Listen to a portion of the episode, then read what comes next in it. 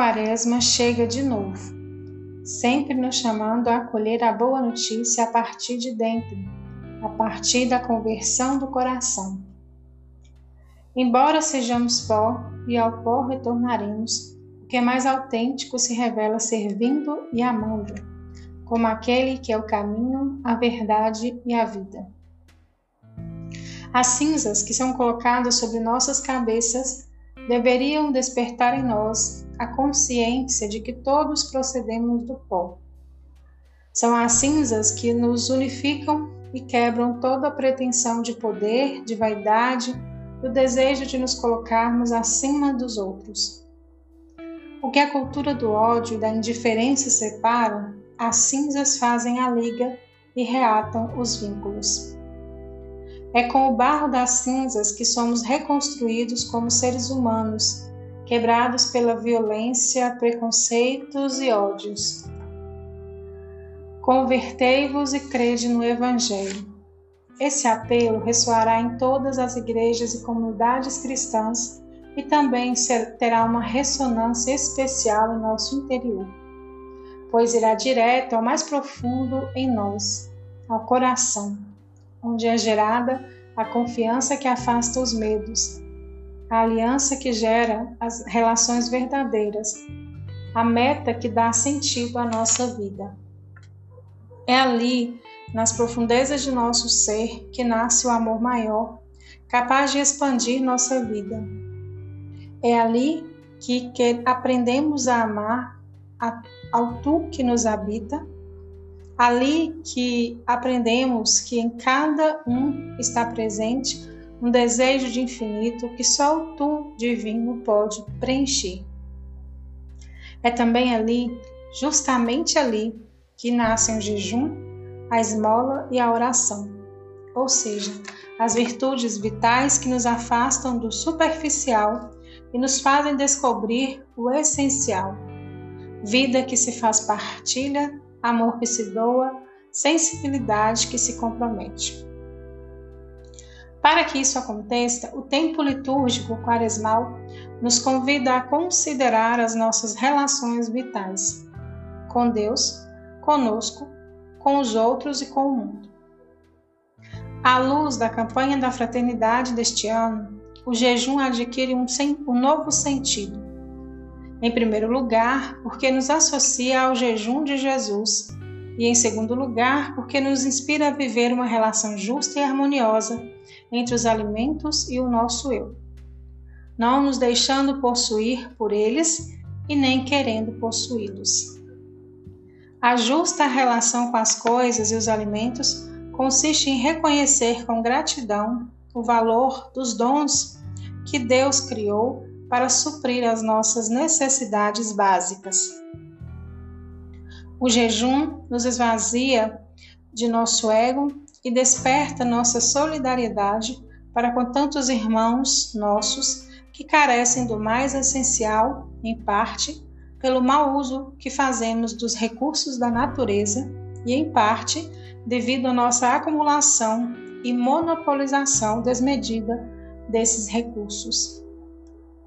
Assim, o jejum nos sensibiliza a viver a partilha para podermos sair do nosso ego inflado e entrar em sintonia com os outros.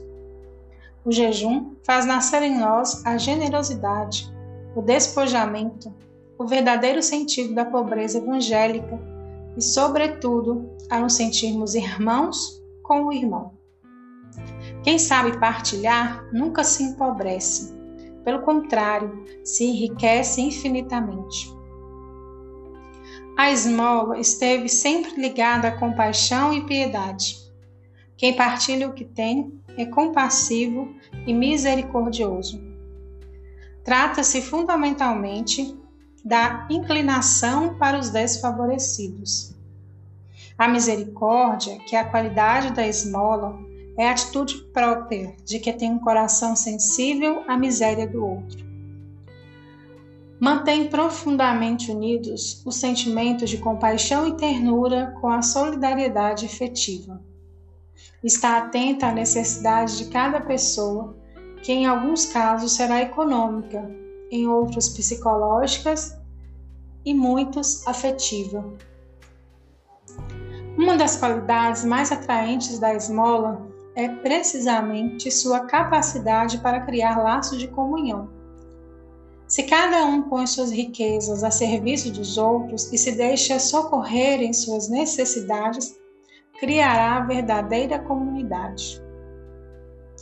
A esmola, misericórdia em ação, é uma realidade central para o cristão.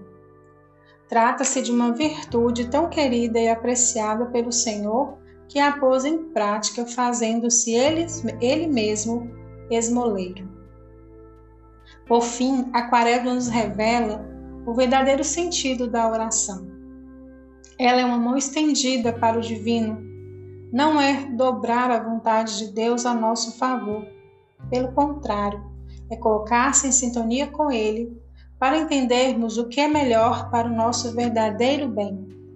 É deixar Deus ser Deus, ou seja, deixar que Ele revele sua paternidade e maternidade para com cada um de nós, na sua providência e cuidado.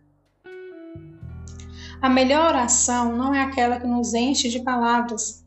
Não deveríamos preencher a oração de palavra nossa, mas de escuta da palavra de outro. Na oração, como em toda relação humana, precisamos alimentar uma atitude de escuta que busca entrar em sintonia, ser consciente, estabelecer e considerar a relação, caminhar para a verdade, construir pontes.